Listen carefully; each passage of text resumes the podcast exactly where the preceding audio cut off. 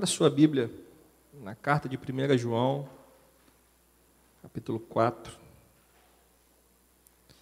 do versículo 1 ao versículo 6.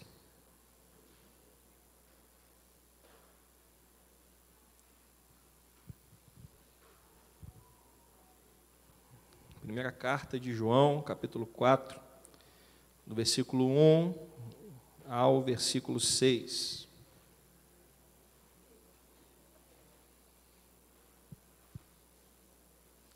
Amém? A palavra do Senhor diz assim: Amados, não deem crédito a qualquer espírito, mas provem os espíritos para ver se procedem de Deus, porque muitos falsos profetas têm saído do mundo afora. Nisto vocês reconhecem o Espírito de Deus. Todo espírito que confessa que Jesus Cristo veio em carne é de Deus. E todo espírito que não confessa isso a respeito de Jesus não procede de Deus. Pelo contrário, este é o espírito do anticristo, a respeito do qual vocês ouviram dizer que viria e que agora já está no mundo. Filhinhos, vocês são de Deus e venceram os falsos profetas porque aquele que está em vocês é maior do que aquele que está no mundo. Eles procedem do mundo, por essa razão falam da parte do mundo e o mundo os ouve. Nós somos de Deus, quem conhece a Deus nos ouve, quem não é de Deus não nos ouve. Nisto reconhecemos o Espírito da verdade e o Espírito do erro.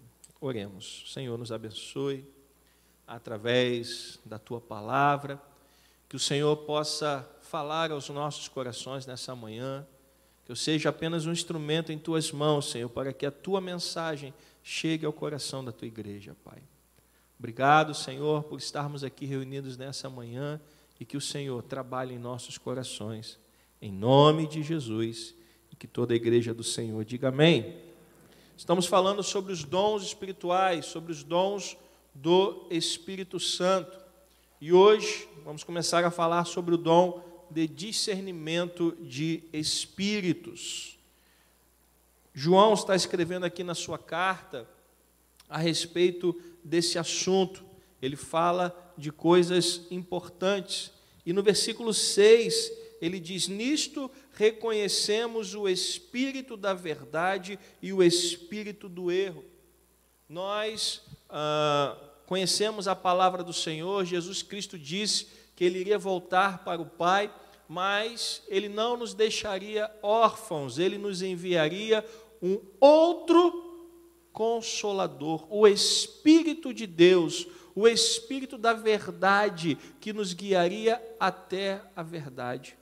E ao mesmo tempo, João está dizendo que há um outro espírito que paira no mundo: o espírito do erro, o espírito do engano, o espírito do anticristo, o espírito que é contrário a tudo aquilo que se fala a respeito de Deus. Então, nós precisamos entender que no mundo há essas duas vozes o Espírito de Deus guiando pessoas à verdade e o Espírito do Anticristo guiando pessoas ao erro. E nós temos visto ah, isso muito claro quando estamos falando sobre a história da igreja.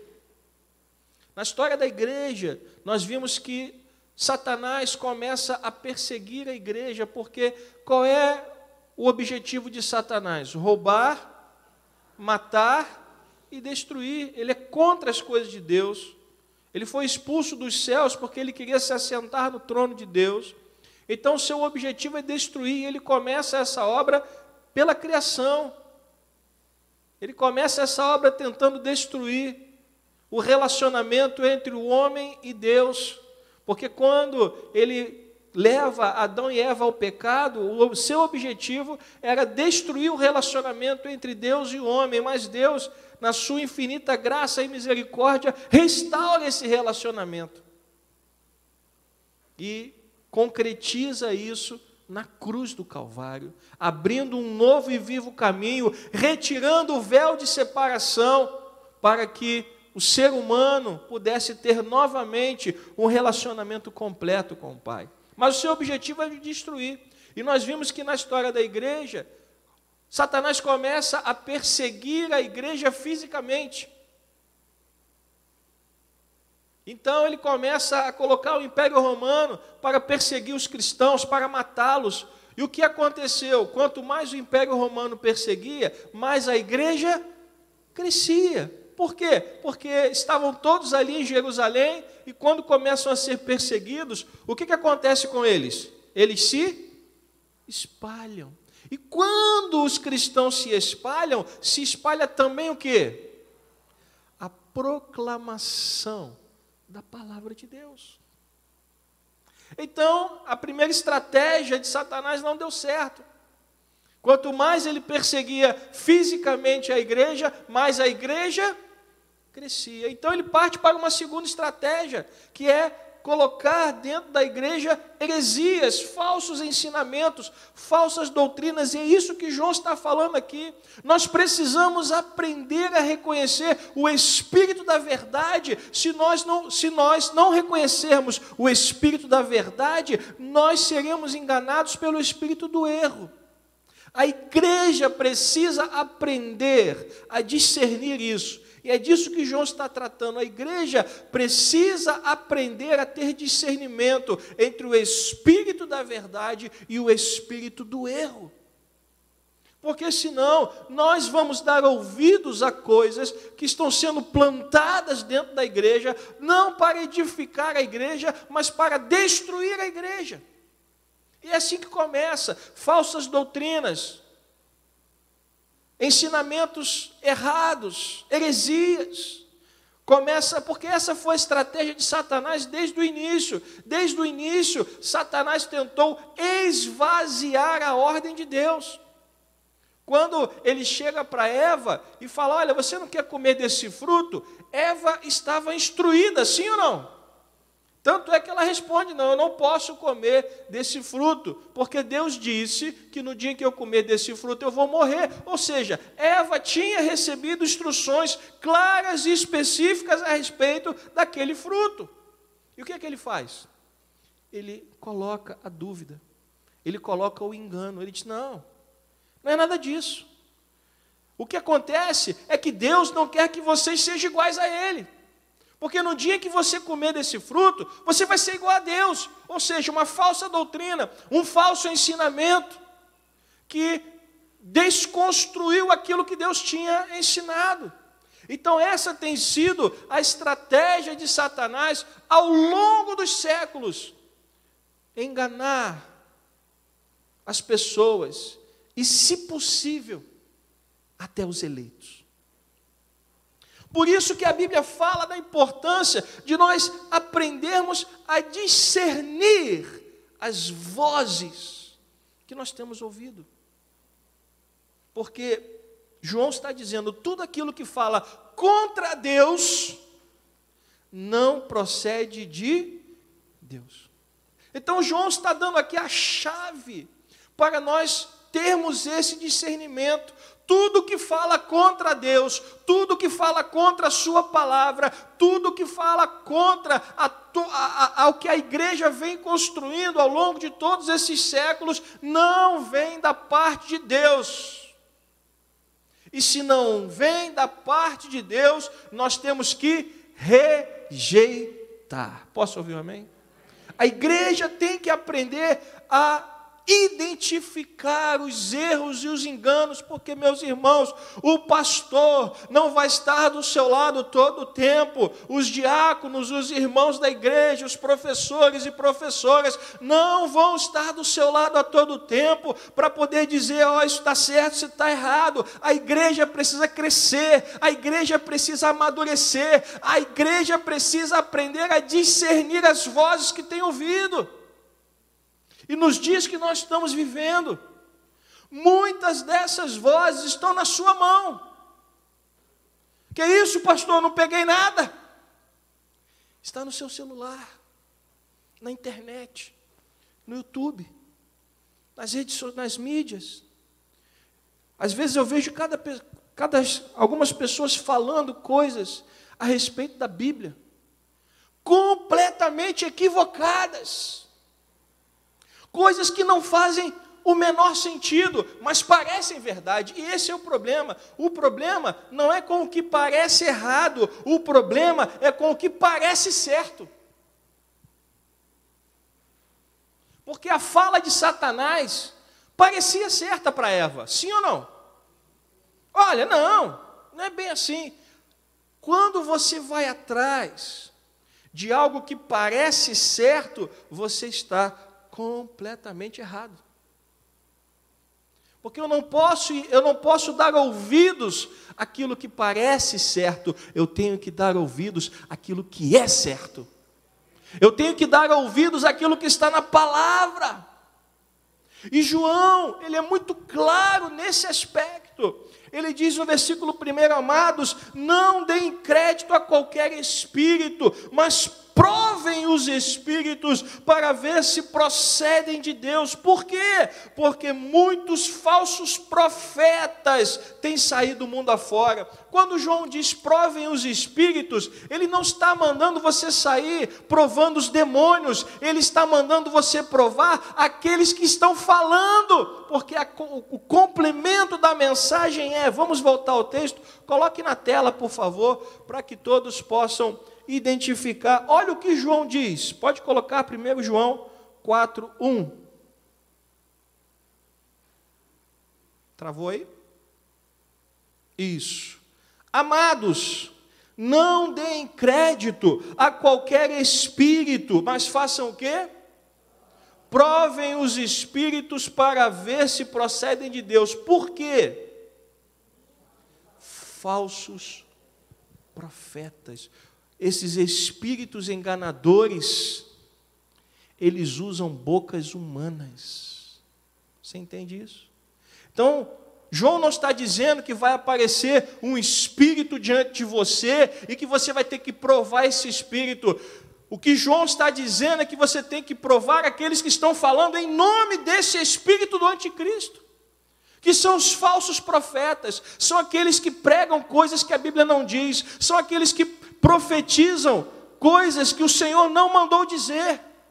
São pessoas que falam em nome de Deus, mas estão agindo conforme a sua própria agenda, segundo os seus próprios interesses. E meus irmãos, hoje em dia, o que mais tem são pessoas querendo enganar os outros.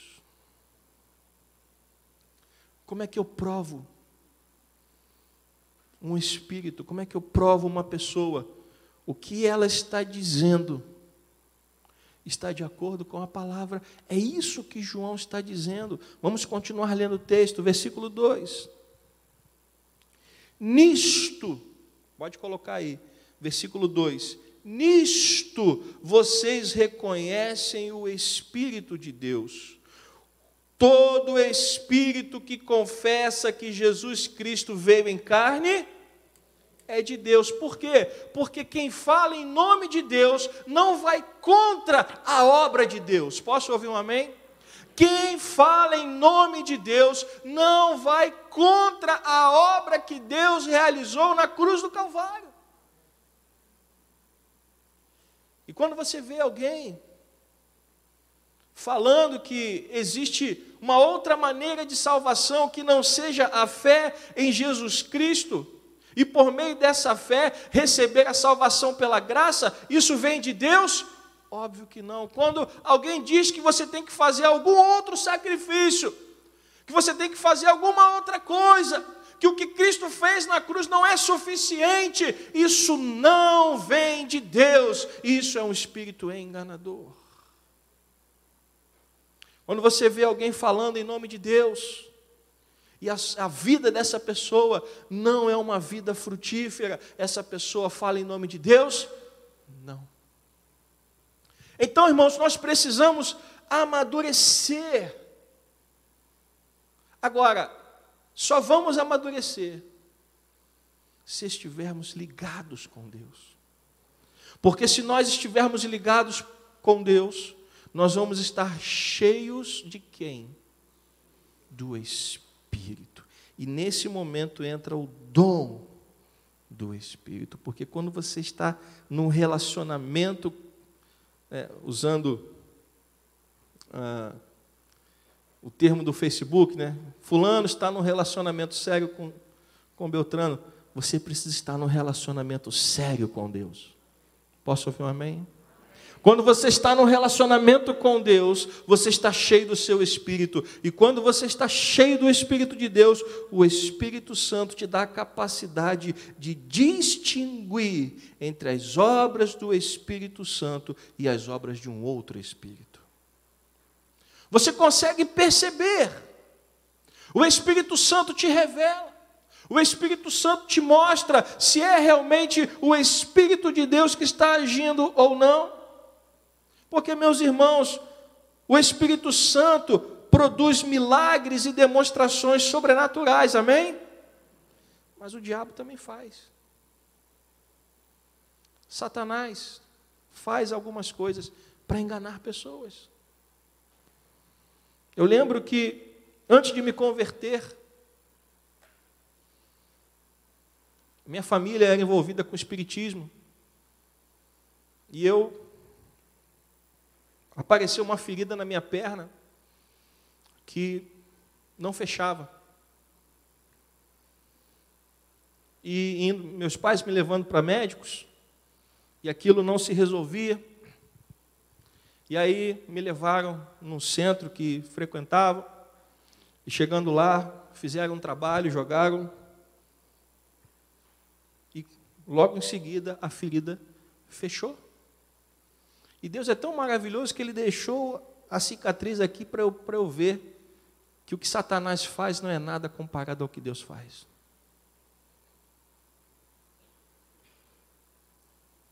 Fui lá no centro, levado pelos meus pais, foi feito o trabalho a ferida fechou. Os médicos não estavam conseguindo dar solução. E lá no centro, foi feito um negócio lá e fechou. Logo depois fomos alcançados pelo Senhor Jesus. E o Espírito Santo incomodando a minha mãe, disse, leva esse menino no médico. E aí fomos descobrir as consequências desse milagre. E na igreja, eu fui curado completamente, em nome de Jesus. Precisamos estar atentos, porque o diabo ele faz algumas coisas para enganar. E caramba, levou lá, o menino estava ruim, ficou bom.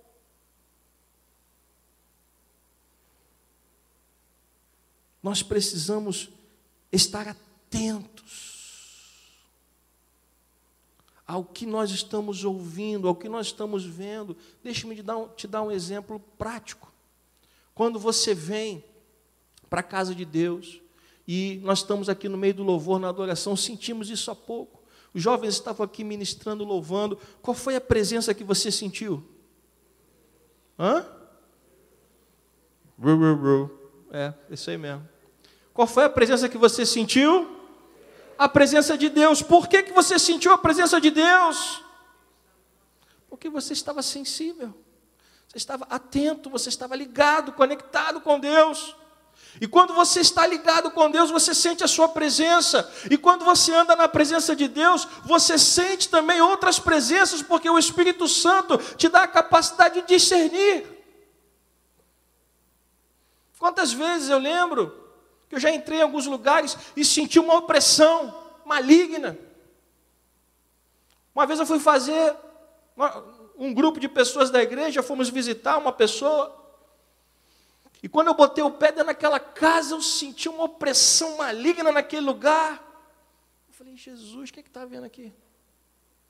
Aí eu olhei, fiquei olhando pela casa, falei, meu Deus, o que, é que tem nesse lugar? Mas fiquei calado. Aí eu olhei para os irmãos que estavam do meu lado, vi os irmãos assim, com os olhos arregalados assim também. Aí eu chamei o primeiro e falei, ah, você está sentindo alguma coisa? Eu falei, irmão, estou sentindo uma opressão maligna aqui dentro. Eu falei, então não sou só eu. A pouco perguntei ao outro, estou sentindo uma opressão maligna nesse lugar. E nós começamos a orar e repreender aquela opressão maligna. A pessoa era envolvida com o espiritismo, nós não sabíamos. E daqui a pouco aquela presença maligna foi embora em nome de Jesus. E o Espírito de Deus começou a habitar naquele lugar. Mas para isso você precisa estar revestido de quem? Do Espírito Santo de Deus. Você precisa aprender a ter discernimento para compreender as coisas, senão você vai ficar sem entender e você vai ser levado por qualquer vento de doutrina, você vai ser levado por qualquer experiência sobrenatural. E o brasileiro, meus irmãos, nós somos um povo místico, o brasileiro adora patuar, o brasileiro adora umas coisinhas. O brasileiro é assim. E se nós não tomarmos cuidado, essa maneira de pensar vem para a igreja. Ah, pastor, não tem uma fitinha escrito aí, Jesus é bom para eu colocar no braço? Não. Não, aqui não. Nós precisamos tomar cuidado para que este misticismo que, que paira no nosso país não influencie a nossa maneira de viver, porque, meus irmãos, lemos desde a abertura: quem é o nosso alto refúgio? Se Deus não te proteger, não vai ser uma fita, ou um patuá, ou um pedaço de madeira que vai te proteger. A nossa vida precisa estar nas mãos daquele que nos separou e nos chamou e nos santificou e nos justificou. Ou nós cremos nisso, ou vamos cair no espírito do erro. Ou vamos ceder a essas questões secundárias. Por isso, meus irmãos, o dom de discernimento do Espírito é a capacidade dada pelo Espírito de Deus para discernir o sobrenatural, para entender o que está acontecendo. Eu lembro que uma vez uma pessoa manifestou um demônio dentro da igreja. E nessa igreja era um sobrado, os cultos eram feitos em cima e embaixo era a área de comunhão da igreja. E nós nos reunimos para expulsar o demônio. E naquela época, pastor não parava culto para expulsar demônio, não. O demônio manifestou, o pastor falou assim: oh, os diáconos podem levar, levar e expulsar lá. E os diáconos pegaram e foram levar para expulsar. E aí nós a igreja não tinha muito diácono, muitos diáconos, então a gente que também era ministro, a gente ajudava e descemos. E eu vi o irmão lá expulsando o demônio. E aí orou, expulsou, daqui a pouco a pessoa voltou a si. Está tudo bem, minha irmã? Não, está tudo bem. Quer uma água? Quero, quero uma água sim. Aí pegou uma água, pegamos uma água, demos ela. Ai, poxa, obrigado. Estava sentindo um negócio. Ah, irmão, você agora, Deus, você, tá, agora está liberta. Agora, vamos voltar para o culto. Aí ela falou assim, não, não, não quero voltar para lá não. Porque estou meio envergonhado e tal. Não, minha irmã, mas o, o seu marido está lá em cima te esperando. Não, não quero voltar não. Aí o irmão que estava orando por ela olhou para nós assim e falou assim, eu te repreendo em nome de Jesus. Ela caiu de novo endemoniada. Puf.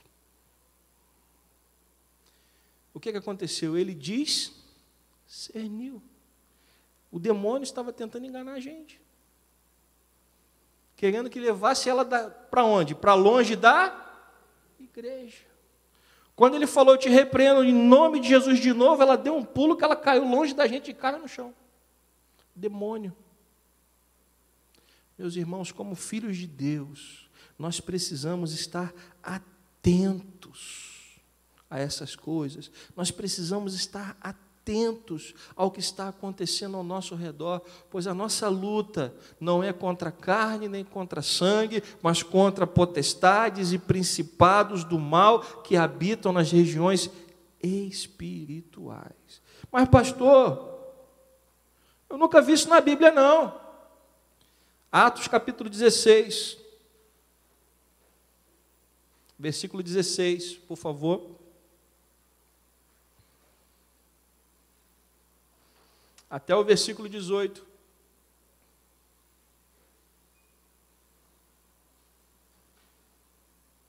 Aconteceu que indo nós para o lugar de oração, veio, veio ao nosso encontro quem? Uma jovem. Eles estavam indo para onde? Para onde que eles estavam indo? Para um lugar de oração, provavelmente um lugar onde a igreja se reunia para orar. Eles estavam caminhando normal. E de repente veio ao encontro daqueles, daquele grupo uma jovem. Normal.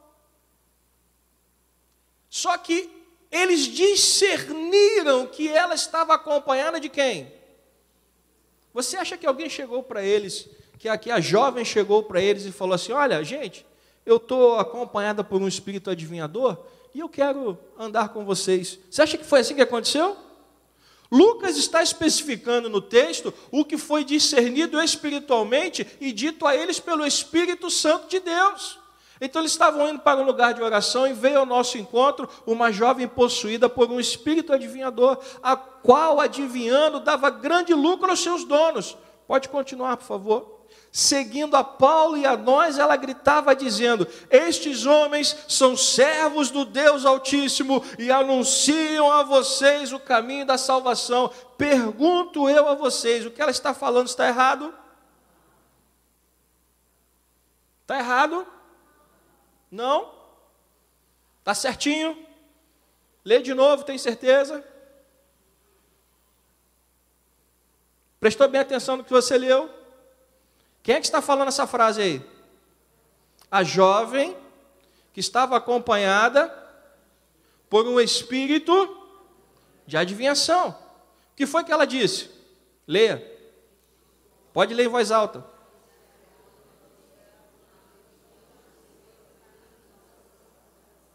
Alguma coisa errada na frase?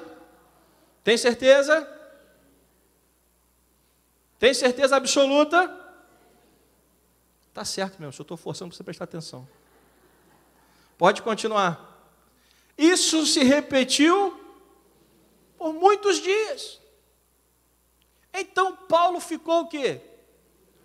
Indignado. Por que, que Paulo ficou indignado? Se o que ela estava falando não tinha nada errado. Por que, que Paulo ficou indignado se ela não estava falando nada errado? Pelo contexto do que estava acontecendo. Quem é que tem que proclamar a palavra? São os servos de Deus. Aquela menina, aquela jovem estava acompanhada por um espírito de adivinhação. E se os apóstolos permitissem que ela, que ela continuasse falando aquilo, aquilo iria ser bom para quem? Hã? Ia ser bom para quem? Volta no versículo 16. Veio ao nosso encontro, medite no texto, veio ao nosso encontro uma jovem possuída de espírito adivinhador, a qual adivinhando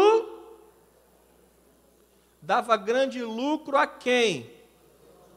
Então, quem é que iria se beneficiar com o que ela estava falando enquanto os discípulos estavam caminhando? Os seus donos, que só visavam o quê? Lucro. Então, o que ela estava falando não era para a glória de Deus, era um espírito enganador. Porque qual era a intenção desse espírito? Os apóstolos iriam ficar ali para sempre? Eles iriam ter que fazer o quê? Partir para outro lugar. Quem iria continuar naquela cidade? A jovem. E o que, e o que eles pregaram, o que iria acontecer com a palavra que eles pregaram? Nada, porque afinal de contas, eles iam dizer: Poxa, mas a jovem falou tudo que eles estavam falando. Então vamos continuar acreditando nela. E aí Satanás ia continuar destilando os seus enganos, as suas falsas doutrinas, as suas adivinhações, e o esforço da pregação do evangelho iria se perder. Agora, quem foi que contou para Paulo que aquela mulher estava com o espírito adivinhador? Quem foi? O Espírito Santo. Por quê? Porque ele estava ligado com Deus. porque o Espírito de Deus estava sobre ele e porque o Espírito Santo derramou esse dom sobre ele. Versículo 17. Então Paulo, é, é, perdão, versículo 18. Então Paulo, indignado, voltando-se para aquela jovem, ele disse: Em nome de Jesus Cristo, eu ordeno que você saia dela, e na mesma hora o Espírito. É isso, meus irmãos, que nós precisamos entender. A nossa luta não é contra carne nem contra sangue, a nossa luta, a nossa batalha, ela é espiritual. E se você não entende isso, você está sendo extremamente inocente.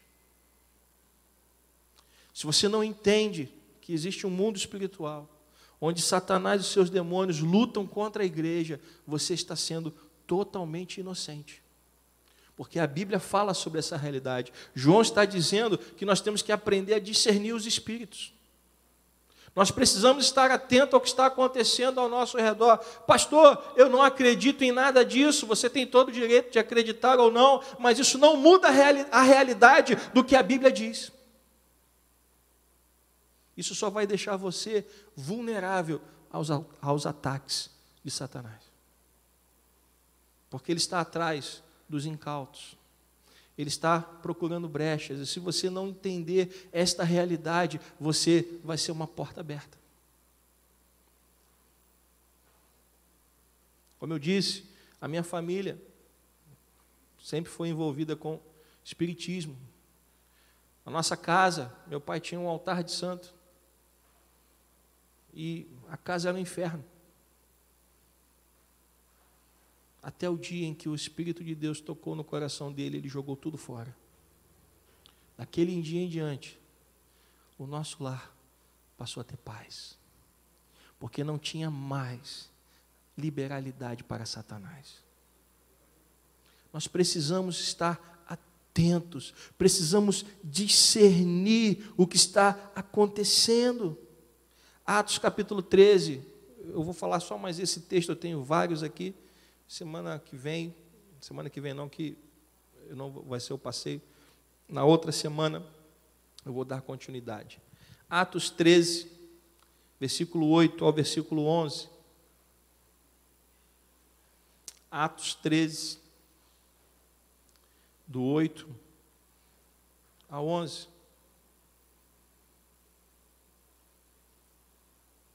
Paulo estava enfrentando oposição de um homem que estava tentando afastá-los da sua missão, um homem chamado Elimas. E no versículo 8 do capítulo 13 do livro de Atos, está escrito assim: Porém, o mago Elimas, e é assim que se traduz o nome dele, se opunha a eles, procurando afastar da fé o procônsul. O procônsul estava ouvindo a pregação da palavra e estava sendo desencorajado a crer por este mago, por este homem chamado Elimas.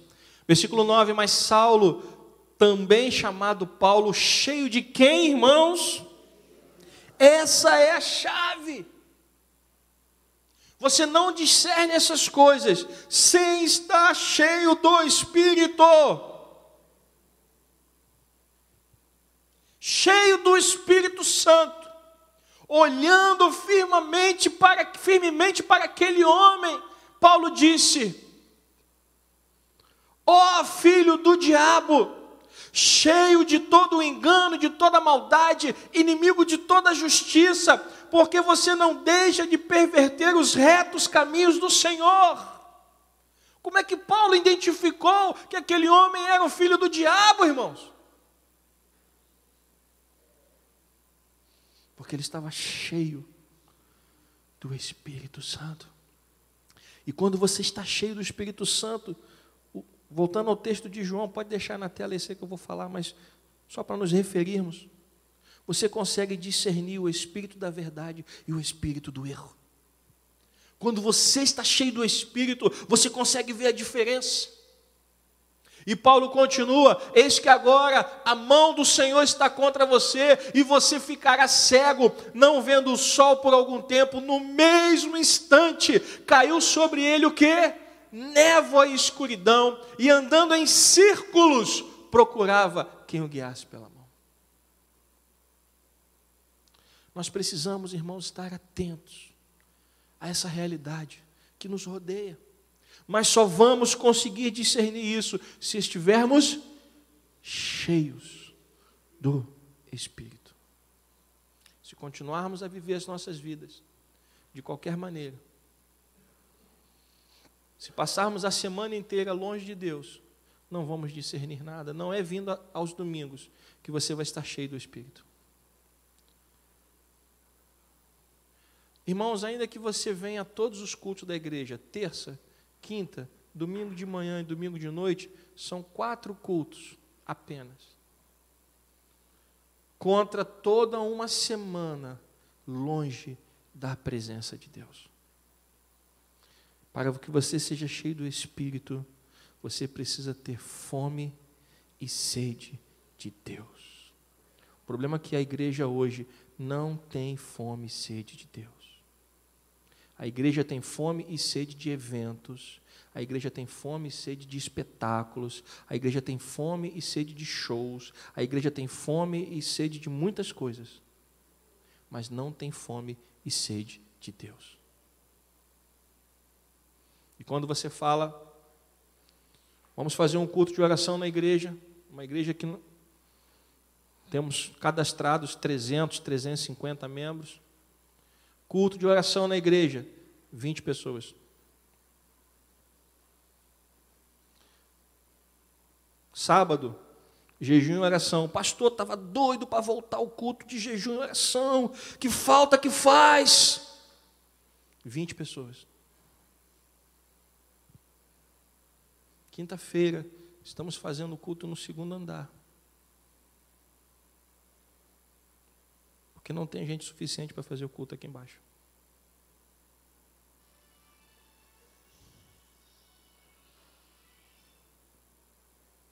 Porque muitos têm fome e sede de muitas coisas, mas não têm fome e sede de Deus. Eu já conheço todas as desculpas. Todas as desculpas. A questão é: que desculpa você vai dar para Deus quando estiver diante dele?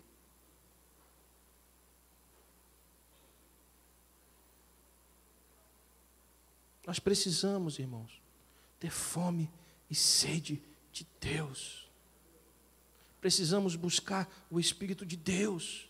Isso você faz todo dia na sua casa, no seu quarto. Mas a igreja não faz mais. A igreja parece que precisa de um empurrão. Meus irmãos, Deus quer fazer algo nessa igreja. Deus quer agir no meio dessa igreja. Mas para isso acontecer, nós precisamos buscá-lo. Nós precisamos buscar o seu espírito. Nós precisamos aprender, reaprender a importância de oração, a importância de leitura da palavra, a importância de jejum. Ah, pastor, mas só tem um, um, culto de jejum, é só uma vez por mês. Aí você só jejua no culto de jejum?